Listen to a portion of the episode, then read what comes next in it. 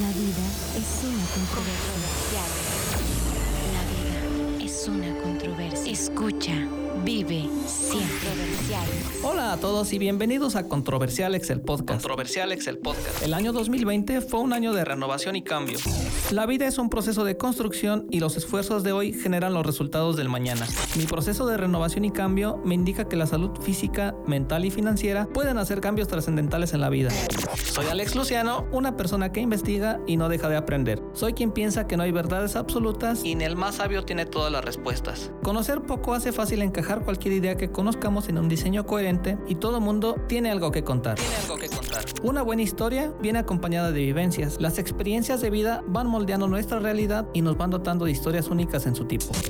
Acompáñame a descubrir cómo las personas que nos rodean dan solución a la vida mientras armamos la Controversialex. Controversialex.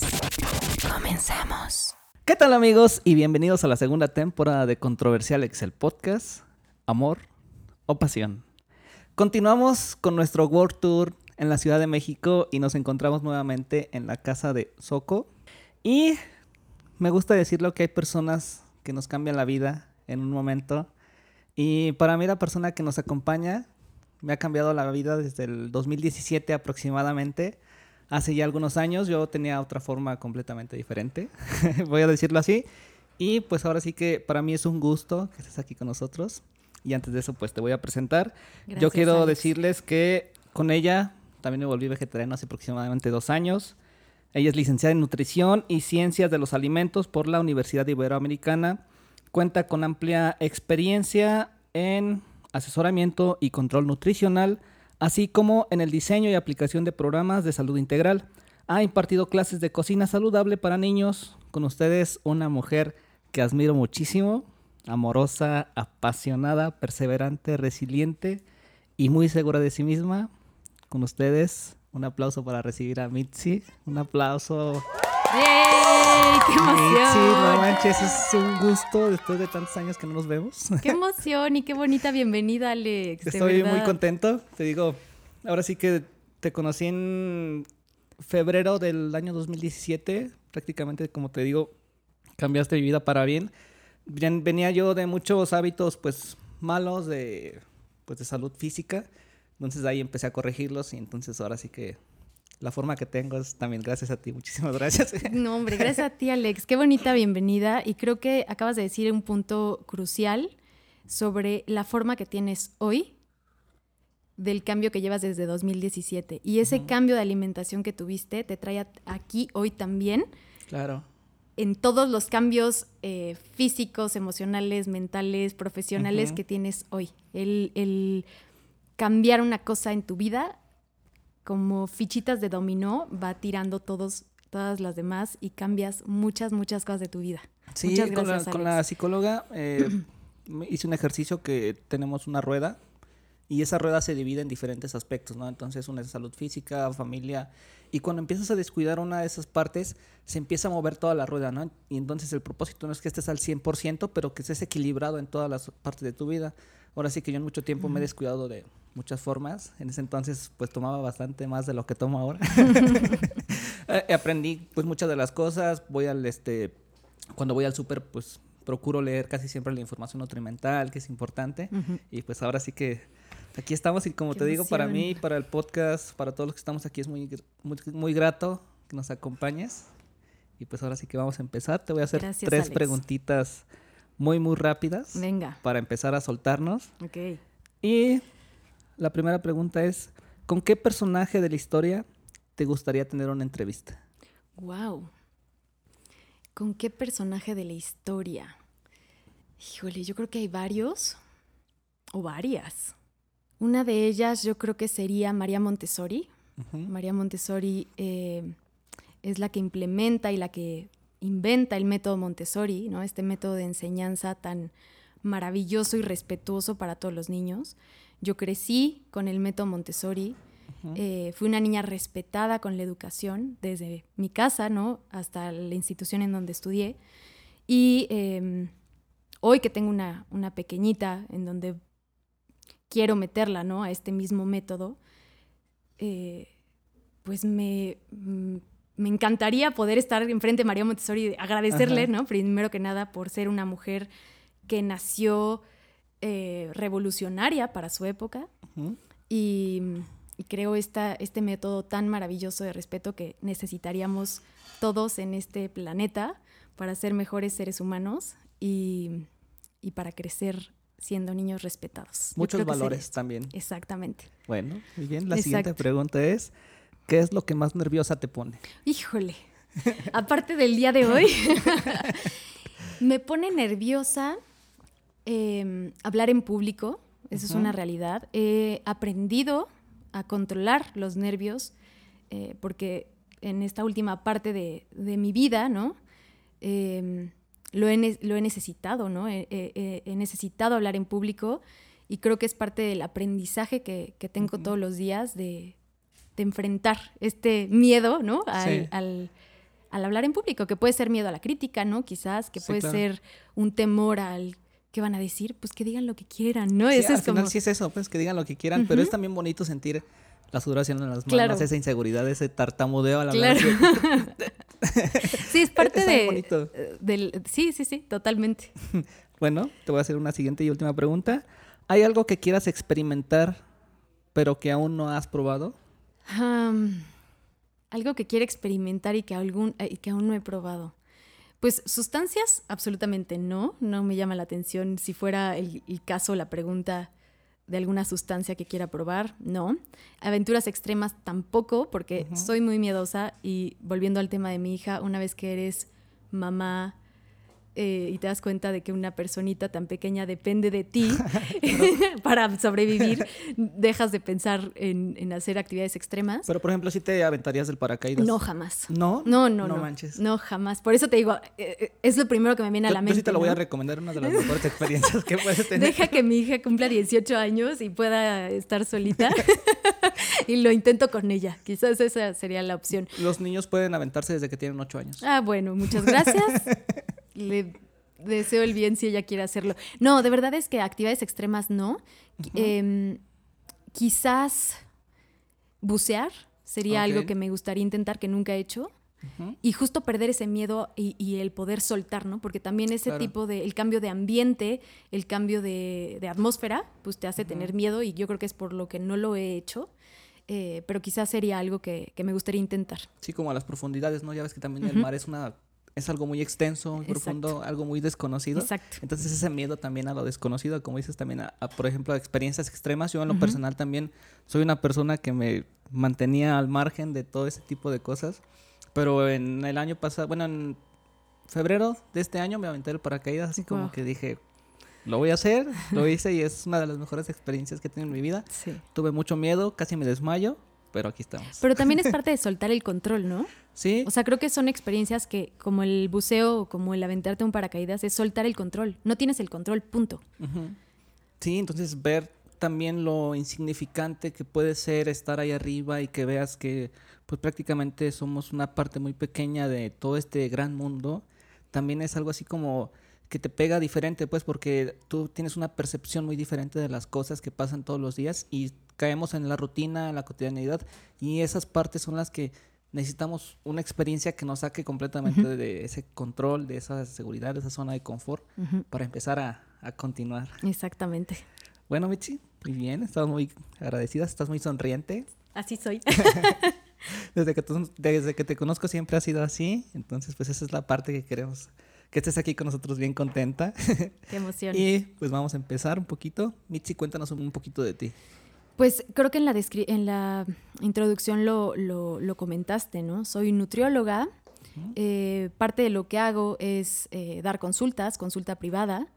Eh, también doy asesorías para empresas, doy clases para empresas, para escuelas y recientemente he estado trabajando en editoriales. Parte de mi práctica como nutrióloga es la constante actualización. Entonces, aparte de ser mamá, aparte de ser nutrióloga, me la paso estudiando muchísimo. Y, he descubierto que es algo que me apasiona, ¿sabes? También el, estudio me gusta muchísimo, me gusta pasar horas eh, con la lectura, con el... Eh, Aprendiendo nuevas cosas, siguiendo renovándote todavía. Exacto. Entonces, pues básicamente es lo que en lo que dedico mis días. No, qué bueno. ¿Y cómo, cómo ha sido ser madre para ti? Ha sido una experiencia eh, importante, porque al final de cuentas nadie te prepara para ser mamá o papá. Eh, no hay una escuela, ¿no? Que te diga, ok, ser mamá, vas a sentir esto, vas a, por mucho que tu familia te prepara, ¿no? No lo sabes hasta que lo tienes. Entonces, obviamente es una, situación fuerte, es una situación de altas y bajas, pero es la mejor etapa de mi vida, sin duda, porque lo escuché de una amiga hace un par de meses. Los hijos son hermosamente cansados. Pero hermosamente, ¿no? O sea, puedes estar agotada, puedes no haber dormido toda la noche, puedes estar preocupada por ellos, pero es lo más hermoso que existe.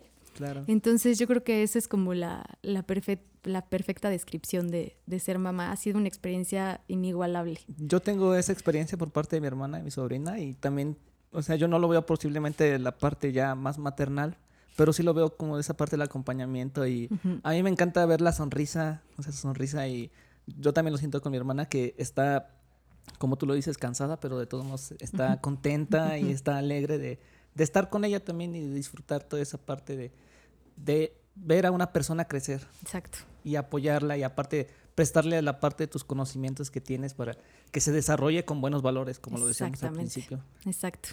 Mitzi, cuando eras chica, ¿tú recuerdas qué querías ser de grande? Te va a dar muchísima risa, pero yo quería ser mamá. Y me encantaba jugar con bebés y yo creo que lo traía desde niña, o sea, ese, esas ganas y ese amor por un muñequito, ¿no? eh, yo quería ser mamá y me encantaba jugar a ser la señora de la casa. o sea, literalmente me encantaba ese como juego, ¿no? Eh, la comidita. Exacto. o sea, definitivamente que puede ser como un cliché, ¿no? De, de, Pero realmente era lo que yo quería hacer. Y fui creciendo y obviamente fueron como otros gustos, ¿no? Eventualmente, pero desde niña yo quería ser mamá. Entonces, pues se me cumplió. Al final, a los 27 años que tuve Emilia, se me cumplió.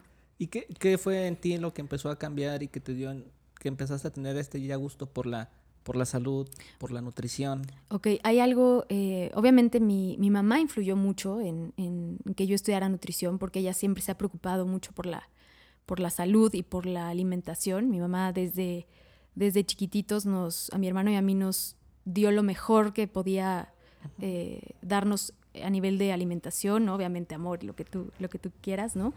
Pero yo creo que por ella empieza todo este gusto y a los 15 años aproximadamente yo tuve un trastorno de la alimentación. Em, no diagnosticado. Y yo creo que eso fue lo que me hizo a mí buscar eh, por mis medios eh, ayuda, ¿no?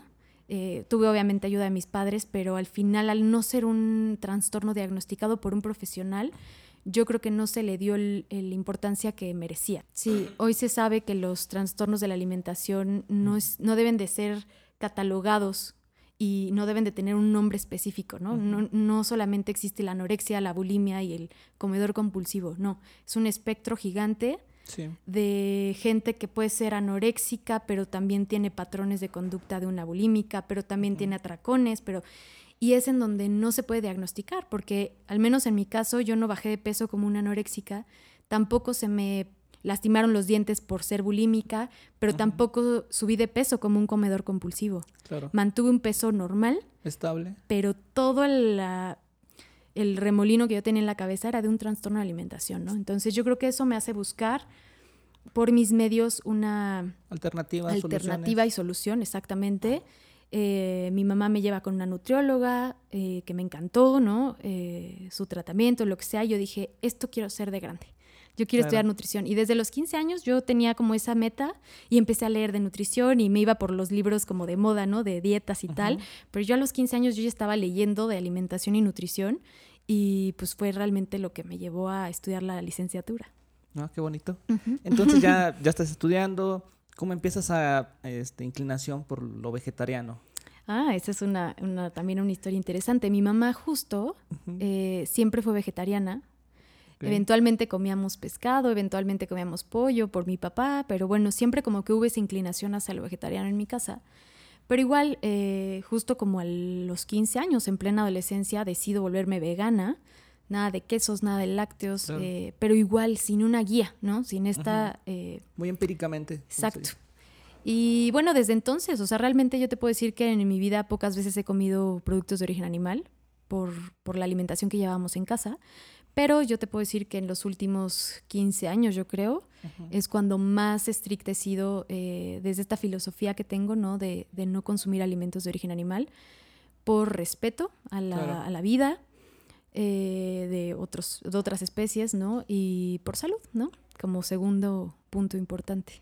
Quiero que de, de tu parte nos comentes qué tan importante es el cuidado de la salud, porque vivimos, te digo, todos los días y vivimos en la rutina, siempre decimos, me acuerdo porque cuando iba a tu consulta yo te decía, pues es que de repente no tengo tiempo para hacer de comer o siempre estoy en el trabajo y no le doy esa importancia a la alimentación que es la base de todo lo que, lo que nos da, porque nos da energía, nos da, este también nos puede aportar una parte de la salud mental. ¿Por qué es importante cuidarla? Porque solo tenemos esta nave en esta vida. Y si no tenemos una buena nave, Esa es una frase de mi hermano, pero me la robé y cuando escuche este podcast se va a reír. Porque me encantó, o sea, al final este cuerpo es una nave y como tratemos esta nave es a donde nos va a llevar. Entonces, ¿cómo tratas a tu nave, no? ¿Cómo la alimentas? ¿Cómo la cuidas? ¿Qué servicios le das? Claro. Eh, yo creo que es, esa es la base para, para pues para estar sano, ¿no? Eh, para, para llegar a donde quieres llegar en todos los aspectos de tu vida. ¿Cómo está tu nave? Pones una analogía muy, muy padre, que es, por ejemplo, vamos a pasarlo con un coche, ¿no? Una Exacto. persona que le dedica mucho tiempo a su coche, lo lava, lo encera, Exacto. lo limpia, le pone, lo pule, como dices, los servicios, eso también deberíamos de hacer nosotros con nuestro Exacto. cuerpo. Es nuestra nave sí, y es sí, la que sí. nos va a llevar al espacio. Sí, de hecho, sí, exacto, sí. De hecho, eh, esa analogía de los coches es la que uso mucho en, en consulta con hombres, porque uh -huh. es la forma en la que lo entienden mejor. Imagínate que te regalan un Ferrari, ¿no? O el coche que, de tus sueños. Y te dicen, mira, Alex, tienes que llevarlo a servicio cada seis meses. Eh, a la agencia, ¿eh? No lo vayas a llevar con tu mecánico de confianza, uh -huh. no, a la agencia. Le vas a poner de la gasolina... Premium más. Sí, la más chingona, ¿no? Este, vas a lavarlo con este jabón para bebés. Este, las llantas las vas a, les vas a rezar todos los días porque si no, no avanzan, ¿no? Pero dices, ay, no, qué hueva, le voy a poner de la, ver, de la gasolina verde, la más barata, uh -huh. es, no le voy a poner aditivos, no lo voy a llevar al servicio, se lo voy a decir a mi primo que es mecánico que le eche la mano, ¿no? Este, pues, ¿cuánto tiempo te va a durar ese coche? Uh -huh. No, pues.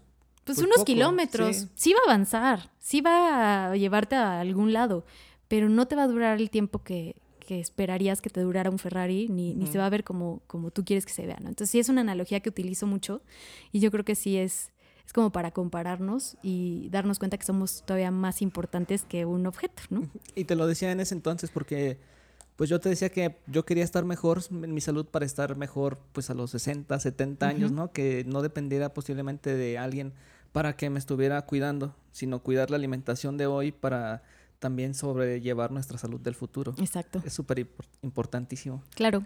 Y Tenemos ahora, que prever.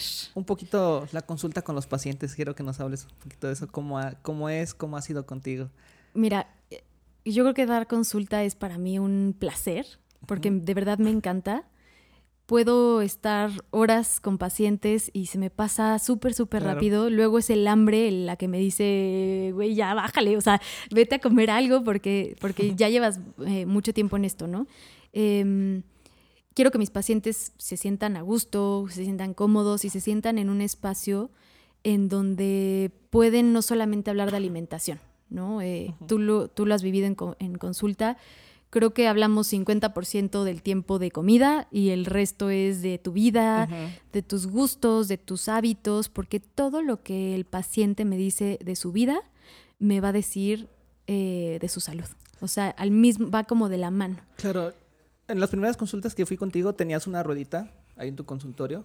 No recuerdo cuáles eran los porcentajes, pero me decía, si quieres bajar de peso, no necesitas ir a, a ponerte a correr un chorro ni hacer tanto ejercicio, sino necesitas una buena alimentación y dormir. Exacto. ¿Cuáles eran esos porcentajes?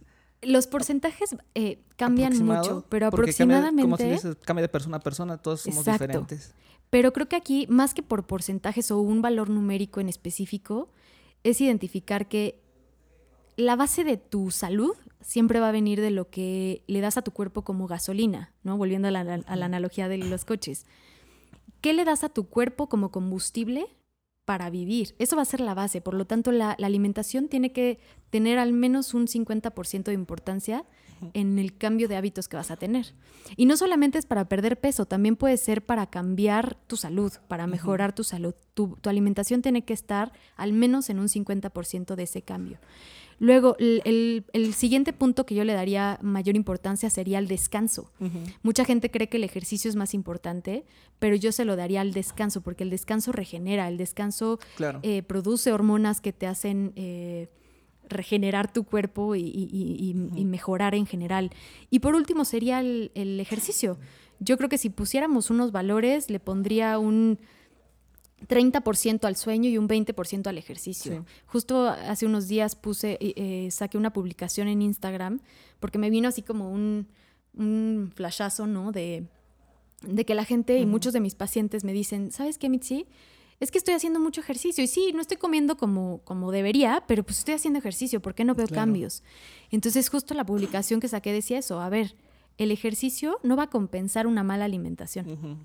Y entonces es en donde tenemos que poner más atención en Sí, la tener, alimentación. tener una base completamente de me alimento bien, hago hábitos buenos y ya después pienso en hacer un poco de ejercicio, que también, si quieres, el objetivo es bajar de peso, no precisamente tienes que hacer mucho ejercicio de mucha fuerza, sino simplemente un ejercicio tranquilo donde empiezas a, a, pues a caminar, a moverte, a que tu cuerpo empiece a decir, ah, pues esto es diferente.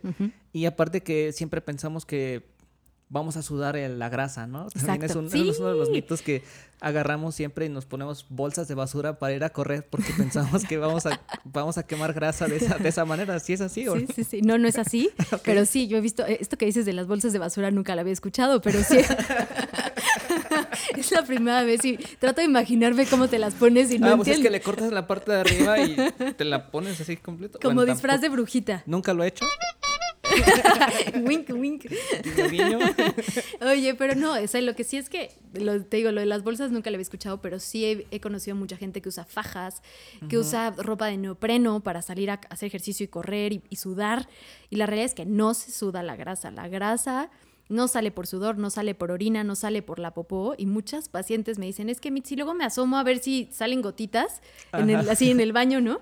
Y no, y no veo nada. No, no sale por el sudor, ni por. No sale en forma de gotitas de grasa. La grasa se oxida en un proceso metabólico muy, muy complejo. Y como eh, desecho, lo que sacamos es CO2 en forma de gas, ¿no? Por la respiración.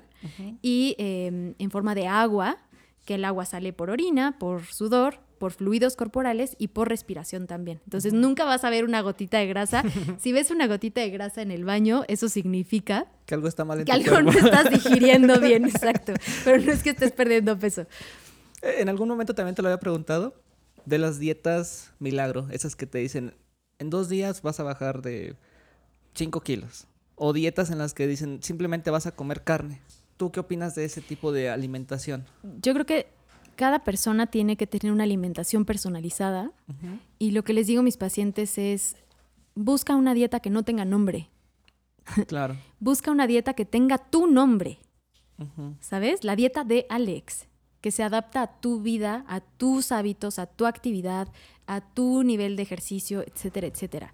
Las dietas milagro pues, servirán para perder kilos en la báscula, pero no sabemos de qué son esos kilos, no sabemos en cuánto tiempo lo vas a recuperar y cómo te vas a descompensar. Entonces las dietas tienen que tener nuestro nombre. Y quitarnos el estigma de que el peso siempre es lo más importante. Exacto. Porque simplemente vemos un numerito en la báscula y decimos, ya peso 75, pero importa mucho el porcentaje de grasa, Exacto. el- la retención de líquidos. Exacto. Sí, ¿Por sí, qué, sí. por qué siempre nos vamos al numerito? Porque socialmente nos han dicho que tenemos que pesar poco. Sin educarnos y sin enseñarnos qué es más importante de qué está compuesto nuestro peso, porque no por ser una persona delgada vas a estar saludable, como tampoco por tener sobrepeso vas a estar enfermo. Entonces eso es como algo que tenemos que entender, decir, a ver, dejemos de estigmatizar el peso y de darle esa importancia a pesar poco, porque no te dice que es saludable, ni tampoco te dice que de qué te vas a enfermar en los próximos meses, ni nada. O sea, es, hay, hay exámenes eh, para calcular porcentaje de grasa, para calcular masa muscular, eh, litros de agua, y eso nos puede dar un poco más de datos sobre tu salud. Eh, yo le confío más a una química sanguínea, ¿no? Claro. y lo que siempre les digo a mis pacientes es, más que el peso, fíjate en cómo te sientes. ¿Qué ha mejorado desde que cambiaste tu alimentación? ¿Cómo está tu digestión? ¿Cómo está tu estado de ánimo? ¿Cómo está tu energía? sí, porque eh, influye en todo la alimentación. En todo. Entonces, sí, ok, a lo mejor has perdido poco peso, pero ¿cómo te sientes? Eso es lo importante, ¿no? ¿Cómo te queda la ropa? ¿Cómo te ves tú? Y quitarnos esta parte social de hay que pesar poquito. Ajá. No, eso no importa. Hay que sentirnos cómodos con nuestro cuerpo, que tiene que ver un poco con lo amor propio también. Exactamente. Mitzi, también tus pacientes que van y dicen, sí hice la dieta, ¿cómo descubres que no han hecho la dieta? Uy. ¿Cómo descubres que Alex, en vez de tomarse dos cervezas el fin de semana, se tomó dos cervezas todos los días? ¿Sabes qué pasa? Creo que nos volvemos un detector de mentiras humano, porque primero tengo que hacer un paréntesis. Hay gente que realmente hace la dieta y que por, por condiciones de salud eh, no pueden perder peso, ¿no? Esto es hablando de pérdida de peso, pero por cuestiones de salud X o Y no pueden perder peso y eso es por eso es una parte aparte que hay que analizar. Pero muchas veces, sí, los pacientes efectivamente dicen, no, Mitzi, es que yo no sé qué pasó, ¿no? este, hice todo lo que me dijiste, pero no bajé. Y empiezas a indagar, pero de a poquito. Uno, uno tiene sus trucos para indagar y que vayan soltando, ¿no? La sopa. Y es como, ok, oye, ¿qué, ¿con qué acompañas tus alimentos? ¿De qué bebida, qué bebida usas? Ah, bueno, es que a veces abrimos una botella de vino, ¿no? Ah, ok. Y este mientras preparas los alimentos, ¿estás picando? Ah, bueno, es que sí, tengo que probar la comida. Entonces, pues sí, si estoy haciendo la comida de ah. todos, pues estoy picando, ¿no? Entonces son, son pequeños datos que te dicen, no, pues es que son calorías, ¿no? Que se van colando, ¿no? en tu dieta. Y pues sí, eh, la alimentación y la pérdida de peso al final es un balance entre lo que ingieres y lo que, lo que quemas eh, de calorías, ¿no? Entonces, eh, pues sí, eso es como nos damos cuenta que no nos están diciendo la verdad. ¿Y, el progreso en tus pacientes también? ¿Cómo lo observas? ¿A ti cómo te hace sentir ese progreso? Obviamente me emociono muchísimo cuando mis pacientes tienen progresos y me puedo frustrar mucho cuando por una cuestión de salud, que era lo que comentaba hace un momento, no se llegan a esos resultados, ¿no? Porque puede ser un trabajo de muchos meses el encontrar la causa del problema. Pero cuando los pacientes logran sus metas o cuando están en proceso de lograr sus metas y justo me están diciendo, Mitzi, es que no solamente estoy perdiendo peso, sino que me siento muy bien. Claro. Y estoy de buen humor. Y ya no le grito a mi familia, ¿no? y dices, wow, ¿cómo puede influir lo que comes hasta en tu comportamiento? Eh, no me duele la cabeza, pongo atención cuando me hablan, no ponía atención cuando me hablaban. Pues sí, toda la parte cerebral, toda la parte cognitiva mejora con una buena alimentación. Entonces es una cosa maravillosa saber que no solo influyes en el número de la báscula. Cuando te conocí también eh, aprendí de ti que hay una prueba para conocer a qué alimentos somos más alérgicos, ah, más sensibles. ¿Nos puedes platicar un poquito de esa prueba? Esa, prueba, eh, se llama Veritest, es una prueba con la que he trabajado yo creo que como siete años aproximadamente, es una empresa mexicana. Eh, y justo lo que, lo que hace es medir la sensibilidad de los alimentos a través de unas gotitas de sangre, midiendo anticuerpos IgG, son diferentes a los anticuerpos que se producen en una alergia. Por eso es que no es una prueba de alergias, es una prueba de sensibilidad en donde sí se miden anticuerpos, en donde sí está involucrado el sistema inmunológico. Y lo padre de esta prueba justo es que la alimentación se personaliza, no solamente con lo que platicamos en consulta, sino también con lo que, los análisis dicen. Ajá. Entonces es una prueba bien bonita porque eh, es una lista de más de 100 alimentos. Eh, de la dieta mexicana, cosa que también es maravillosa, ¿no? En donde tú puedes identificar que a lo mejor y el aguacate, ¿no? Que es un alimento que se consume tanto en México, a ti no te cae bien, ¿no? Tu sistema inmunológico está reaccionando al aguacate, ¿no? Que es un alimento súper saludable y con ácidos grasos maravillosos y lo que quieras, pero a ti no te hace bien. Entonces creo que eso es una herramienta que, me ayuda mucho en consulta y que hace que el tratamiento sea mucho más efectivo y rápido. Vamos a entrar a una parte de aquí del podcast que nos gusta bastante. Ok, venga. Armamos esta segunda temporada por dos sencillas razones. Amor y pasión. Sentimos que en este año nos hace falta conectarnos nuevamente con el amor, no precisamente ese amor romántico, sino el amor por todas las cosas, por sentirnos vivos.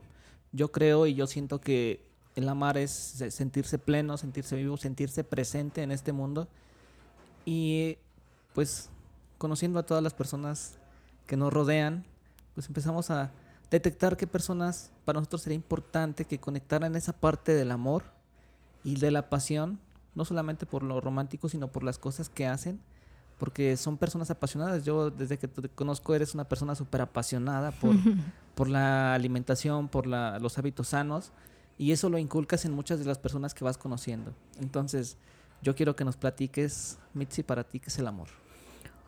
Wow. El amor es respeto. Es respeto principalmente y dar lo que sea sin, sin medida y sin ninguna condición. Eso es el amor para mí. El amor. ¿Y la pasión? ¿La pasión qué es para ti? La pasión es una energía que no tiene obstáculos. Desbordadora también. Sí, definitivamente. Mitzi, ¿y tú cómo crees que se relaciona el amor y la pasión? yo creo que pueden ir de la mano y yo creo que la pasión impulsa con esta energía, ¿no? A que el amor suceda. La pasión se puede ir eventualmente, pero el amor puede perdurar. Y no estoy hablando justo del amor romántico, estoy hablando al amor, al trabajo, a la naturaleza, a los hijos. Em, pero creo que sí van como relacionados en ese sentido. Yo quiero también entrar en controversia y quiero que nos platiques la parte del amor romántico. ¿Tú cómo lo sientes? ¡Wow! Híjole. pues es una cosa maravillosa. O sea, yo creo que es una cosa maravillosa que todos tenemos que sentir más de una vez en la vida. O sea, creo que tenemos que quitarnos de la cabeza el happily forever after, ¿sabes? El felices por siempre y darnos la oportunidad de vivir ese amor más veces en la vida. Claro. ¿Por qué solo una vez, no? ¿Por qué ir con la sociedad y quedarnos con eso solo una vez? Ese es mi punto de vista. Sé que va a haber mucha gente que diga, ¡cama! Eso es lo que hoy pienso. Es parte de, lo que nos hace como personas. Todos pensamos diferente, muy, muy diferente. Como para ti, ese, esa concepción del amor romántico es, es bonita y está bien. Para otra persona es puede ser lo contrario y también está bien. y está perfecto, sí. Porque somos personas completamente en construcción. Exacto. Y eso es lo que pienso hoy, Alex. No lo pensaba eso hace tres años. Y quizás en tres años no lo piense igual. Pero creo que eso también es parte del crecimiento que tenemos eh, a través de los años, ¿no? El poder cambiar de, forma de ver las cosas. Michi, ¿crees que si en alguna ocasión hay amor y no hay pasión, pase algo? O al contrario, que, no hay, que hay pasión pero no hay amor. ¿Crees que se puede dar esa relación? Creo que depende del contexto, depende de qué tipo de amor estés hablando, hacia si sea si una persona es distinto a que sea hacia el trabajo, a que sea hacia, hacia otra eh, situación en, en, particular. Pero creo que el, como decía hace un rato, ¿no? La pasión te da el impulso para que el amor tenga su lugar. Pero cuando se acaba esa pasión, el amor te permite agarrar el volante, voltear hacia otra dirección ir hacia otro camino y volver a impulsarte con una nueva pasión, pero gracias a ese amor que, ya tienes. No sé si me explico, creo que, creo que el amor es el que... El amor es algo más duradero, la pasión es, ah, como dices, un arrebato, es algo que se da instantáneamente, momentáneamente, impulsivamente. Exactamente. Entonces se, se da de muchas maneras. Exacto. Michi, dentro de lo que haces, de todas las cosas que haces, ¿cómo le das ese amor y esa pasión? Compartiendo con mis pacientes, ¿no? Todos, todos los conocimientos que, he adquirido, ayudándoles a, mejorar su calidad de vida y tratando de contagiar ese, esa pasión por la salud y que cada paciente lo, viva, ¿no? En, carne propia. De lo que haces, ¿qué es lo que más te gusta? ¿Qué es lo que te da mayor satisfacción? Saber que estoy ayudando a alguien. Ese acto de servicio. Eso me encanta. ¿Y el amor propio? El amor propio es una cosa súper, súper, súper importante que deberían de enseñárnoslo desde niños. Em, el año pasado para mí fue un año muy complicado como para mucha gente. A mí me pusieron de cabeza. Literal, tuve que ver la vida desde otra perspectiva y reacomodar muchos aspectos de mi vida. Junto con terapia, libros, cursos, logré entender que el amor propio es como visualizarme como una niña chiquita. Una niña chiquita que requiere de, un adulto, ¿no? De una persona, pues sí, adulta, que mantenga su cuerpo vivo, cubriendo todas sus, sus necesidades básicas, recordándole lo valiosa que es a esa pequeñita, ¿no? Recordándole la maravilla de que exista en este planeta, dándole una buena alimentación, haciendo que su cuerpo se mueva y respetando cuando ese cuerpo tiene que descansar. Sí. Eso es el amor propio para mí. Visualizarme como esa niña pequeñita. También para ti, ¿cómo fue el cambio de ciudad?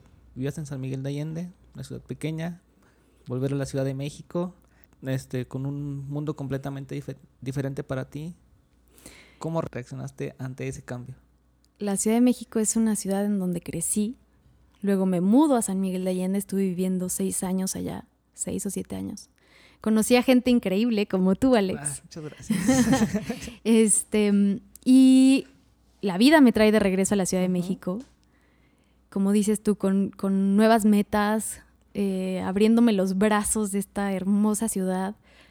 Eh, después de bloquearla tanto tiempo en mi mente de no, la Ciudad de México, qué caos, no sé qué, hoy la veo de la diferente manera. de San Miguel de Allende. Sí, nada que ver, nada que ver. San Miguel de Allende es un pueblo divino, pero nada que ver con la Ciudad de Claro, México. sí. La Ciudad de México me abrió las puertas eh, con muchas empresas, con muchas oportunidades y, y creo que es, eh, es algo que siempre estuvo aquí, pero yo tenía que volar un ratito a San Miguel. ¿no? Y conocer a gente como tú y- y otros pacientes maravillosos que, que- que siguen aportando a mi vida, ¿no? Entonces, básicamente yo creo que es eso. ¿Qué recomendaciones le podrías dar al público que nos escucha que sean cuestiones muy prácticas para que empiecen a cuidar su salud física, para que empiecen a poner más atención en sus alimentos, para que puedan empezar a darle esa parte de, del aprender, del conocerse? Yo creo que lo más importante es querer cambiar. O sea, que primero que nada ellos eh, reconozcan que quieren cambiar. Porque sin esas ganas es muy poco probable que un hábito eh, perdure. Entonces, primero que ellos reconozcan que quieren cambiar algo en sus hábitos. Eh, después que traten de buscar ayuda profesional, porque siempre es mucho más fácil. eh, Ir acompañado, ir de la mano Totalmente. con. Sí, totalmente. Entonces, que busquen ayuda profesional eh, y que se relajen. Porque comer sano también es rico. Y sentir el cuerpo ligero en general, o sea, a nivel de digestión es rico. Entonces, que se relajen y que disfruten el proceso de cambio. Sí, porque cuando te alimentas bien no te pasa eso que en la tarde, después de comer, te quieres echar un sueño de tres horas. Cuando te alimentas mal. Ajá. Sí, pues por eso te digo, cuando te alimentas bien, no te da esa parte No de la pasa. pesadez después de, de Exacto. alimentarte. Exactamente, exacto, exacto. Y, y consejos prácticos para las personas que van al súper, ¿qué, qué productos evitar? Súper buena pregunta. Traten de evitar todo lo ultraprocesado. ¿Cómo nos damos cuenta que es ultraprocesado? Esté en una caja con muchos colores. Esa es la más fácil. Primero que nada, está en una caja con muchos colores. Y eh, fíjense en la lista de ingredientes. Eh, La lista de ingredientes es distinta a la tabla nutrimental. La tabla nutrimental es esta tablita donde te Eh, vienen valores. grasas, Exacto. azúcares. Esa importa, pero, pero no para lo que queremos. Nos importa la lista de ingredientes. La lista de ingredientes es literal lo que contiene el alimento o el producto. Eh, los primeros alimentos que están enlistados es el alimento que mayor eh, porcentaje tiene. Concentración también. Exacto, mayor concentración tiene el producto. Entonces, si vemos un producto que tiene como primer ingrediente azúcar, luego harinas refinadas, luego grasas procesadas y después hasta el final dice manzana, ¿no? después de 200 ingredientes, pues no creo que sea muy bueno para tu salud. A comparación que veamos un producto que dice manzana, pera, no sé, es un Ajá. ejemplo, ¿no? Este, agua y un porcentaje pequeño de azúcar, puedes decir, ok, es un alimento procesado, ¿no? No hay que satanizar ningún alimento, pero pues Sí, es sí, una mejor mercado, opción. ¿no? Porque todo, todo mundo los puede conseguir. Exacto. Entonces, yo creo que primero que nada sería eso y tratar de buscar siempre alimentos reales, ¿no? Lo, lo Claro. que antes consumían nuestros abuelos, nuestros bisabuelos, ¿no? Yo creo que eh, alimentos reales, alimentos que tienes que cocinar y que tienes tú que poner de tu parte para que, para que los puedas consumir, ¿no? dices de la parte del cocinar, no todos nos damos esa oportunidad de cocinar. Y en muchas ocasiones para mí fue complicado porque yo decía, tengo que cocinar todos los días y tengo que tener las tres comidas para los tres días. Y era un trabajo bastante complicado, lo logré hacer muchas veces. Ahora ya me programo desde antes, hago el super fin de semana, hago de comer también fin de semana para toda la semana y le voy empezando a dar este prioridades, ¿no? a, a la alimentación. Y también me gusta mucho porque lo voy programando, aparte de cuando ya programas tus alimentos gastas menos en la calle. Totalmente, sí, totalmente. Eso es un apoyo para la economía. Entonces, pues, avíntense, este, pierden el miedo a la cocina, que es algo bien bonito, cómo empiezas a ver cómo se cocinan las cosas, como pruebas, prueba y error, porque siempre es eso, siempre me quedo pasado de sal, me faltó, que no le puse tanto, me gusta a lo mejor de es un arte, cocinar es un arte. Y sí, vamos a caer en una parte que yo creo que sí te ha pasado, yo le llamo la monotonía y la adicción al trabajo. ¿En alguna ocasión has estado en monotonía o en adicción al trabajo? Afortunadamente no, pero yo creo que eso es más por mi, por mi forma de ser y porque elegí la carrera que me apasiona. Yo creo que eso es lo más importante. Pero yo creo que puedes identificar que tienes una adicción al trabajo cuando, como en cualquier adicción, ¿eh? sucede lo mismo con, con adicciones a sustancias o a conductas, cuando tu adicción interfiere en tu vida personal, en tu tiempo de descanso, en tu tiempo para estar con tus seres queridos, ahí estás en un problema. Hay algo que no está bien. Y monotonía, pues cuando ya te da una hueva espantosa tu trabajo, ¿no? O sea, yo creo que eso es también algo que hay que cambiar. Ya no estás contento, ya te aburre, ya el despertar cada día es, ah, tengo que otra vez ir a este lugar. Cámbiale, cambia la página. No, no te tienes que quedar en el mismo sitio toda la vida. Pierde el miedo también, porque también muchos de nosotros decimos, no, pues que cómo lo voy a hacer. Exacto. ¿Qué va a pasar después? Entonces hay que empezar a cambiar el miedo. Exacto. Mitzi, ahora vamos a pasar a una parte de nuestro podcast que nos encanta muchísimo, es nuestro sello personal. Y queremos saber de ti qué haces para cuidar tu salud física, tu salud mental y tu salud financiera.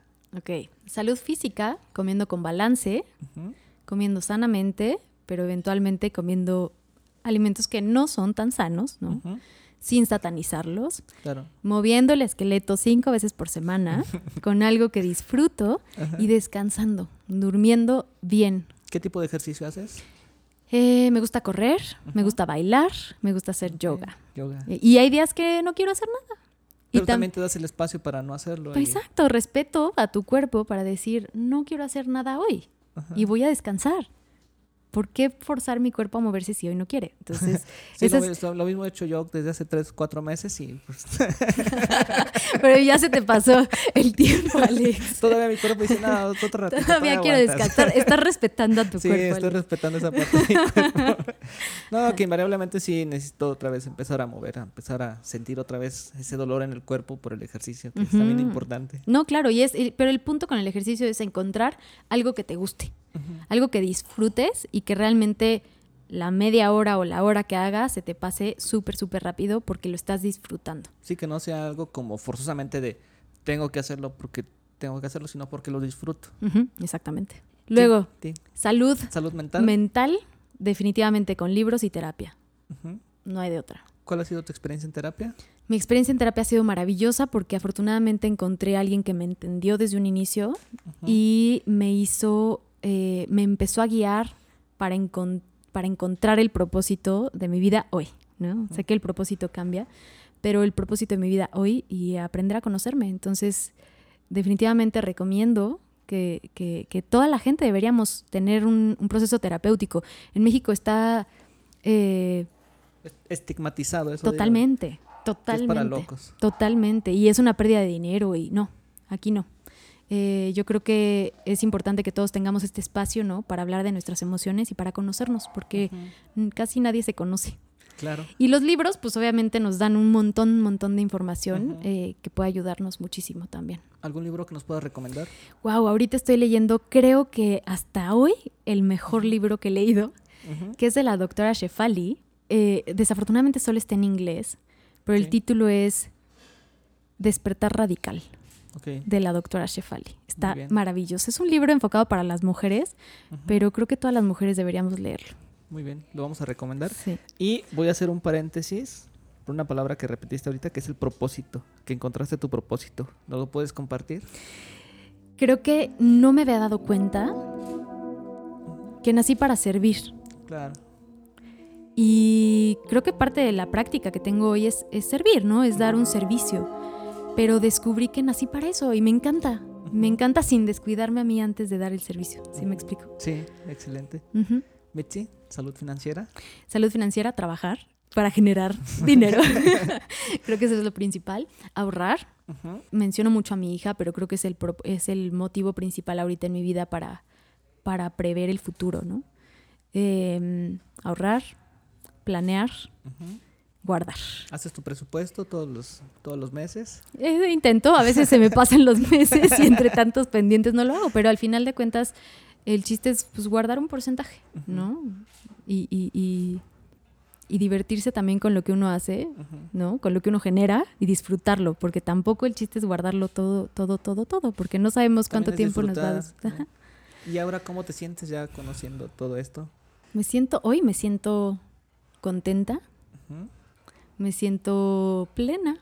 El día de hoy estoy contenta y Sí, plena. te ves muy sonriente. Sí, es que así soy, Alex. Digo, la verdad es que soy una persona extremadamente simple y sonriente, Ujú. pero es algo que nace en mí. O sea que las que me- las personas que me conocen saben que así es. Sí, siempre te hemos notado con esa chispa, con esa alegría, con eso siempre de dar más, de servir, de apoyar. Y pues te lo agradecemos muchísimo. yo te- en lo Alex. particular yo te lo agradezco mucho porque sí has causado un cambio en mí, que pues ahora sí que yo también lo voy este, pasando a las demás personas, porque a mí lo que sí me gusta es enseñar y dar a conocer lo que yo voy aprendiendo. Compartir. Compartir. Exacto. Oye, Michi, antes, antes de terminar, te voy a hacer igual otra rondita de preguntas. Y la primera es, ¿qué es lo más importante para ti? Mi hija y mi familia, sin duda alguna. ¿Qué es lo que te hace feliz? Un café por la mañana con un buen libro, un vino en la tarde en contacto con la naturaleza y ver crecer a mi hija feliz. Muy bien. Y si te encontraras un genio de la lámpara que te concediera un deseo, Wow. ¿cuál sería? Te va a dar mucha risa. Encontrarme con Mitzi dentro de 20 años Ajá. y darme cuenta de que todo lo que me preocupa hoy salió bien. Ok, porque eso nos lleva a la siguiente pregunta. Un mensaje para ti dentro de 10 años. Mitzi del 2031. 31. Sería como me agarraría de los hombros, así, ¿sabes? Ajá. Mitzi, ¿aplicaste todo lo que hemos aprendido? ¿Sabes? ¿Sí aplicaste todo lo que aprendiste? Esa Ujú. sería mi pregunta. Ya que ella me diga, sí, así, tranquila, güey. sí, Relájate. todo está bien, vamos bien, vamos bien. Muy bien, Mitzi. Ya para terminar, un mensaje para todas aquellas personas que han perdido el amor y la pasión por eso que hacen todos los días. que no tienen que seguir las reglas como lo marca esta sociedad, que pueden salirse del renglón y seguir su intuición, que tiene más poder del que imaginan. Muy bien. Mitzi, ¿dónde te podemos encontrar en redes sociales? Me pueden encontrar en Instagram como nutrióloga Mitzi Tercero, en. Facebook como nutrióloga Mitzi Tercero, eh, y por ahí podemos tener contacto. Para consultas, este, asesorías, recomendaciones, ¿dónde te pueden encontrar? Ahí mismo en las redes sociales. Por esas plataformas me pueden mandar un mensaje directo y ahí podemos agendar consulta con muchísimo gusto. Un, un paréntesis antes, ¿qué es lo que sigue para ti, Mitzi? ¿Qué te depara el siguiente año? El siguiente año yo creo que seguir con esto, pero en un futuro próximo me gustaría seguir compartiendo eh, esta parte de salud, ¿no? De salud integral, porque no solamente es la parte de alimentación, últimamente me he metido más como en la parte de la salud integral y creo que en un futuro próximo me gustaría compartir eh, y llegar a más personas por medio de alguna pu- publicación, un libro o algo así. Bueno, vamos a llegar a más personas por medio del podcast. ¡Qué maravilla! Sí. Y bueno, Mitzi, pues te agradecemos tu compañía. Gracias por acompañarnos en este World Tour por la Ciudad de México. Estamos muy contentos. Nosotros nos la pasamos muy bien todo este fin de semana. Gracias, a Soco que nos Gracias. este, recibió aquí en su departamento para que pudiéramos grabar y nos tiramos esa oportunidad de estar aquí en la Ciudad de México conociendo y volviéndonos a encontrar. ¡Qué emoción! Muchísimas gracias. Gracias a ti, Alex. Estoy muy contento, me quedo nuevamente con muchas buenas cosas de ti. Te lo he dicho siempre, eres una persona muy radiante, con mucha energía, muy feliz. y pues eso es lo que queremos compartir nosotros de las personas que vienen con nosotros. Muchas gracias Alex por abrir este espacio, por invitarme a este lugar tan bonito y por esta experiencia tan, tan rica. Gracias por el té, maravilloso. Gracias, gracias, gracias Alex. Muy bien, y yo voy a despedir con una frase que es la siguiente. Debemos aprender por nosotros mismos, que en realidad no importa lo que esperamos de la vida, sino que importa lo que la vida espera de nosotros. Muchas gracias por escucharnos. Soy Alex Luciano. Hasta la próxima. ¡Uy, qué emoción! los, los, nervios estuvieron la flor de Esto fue Controversiales. Nos escuchamos en el próximo episodio. Adiós.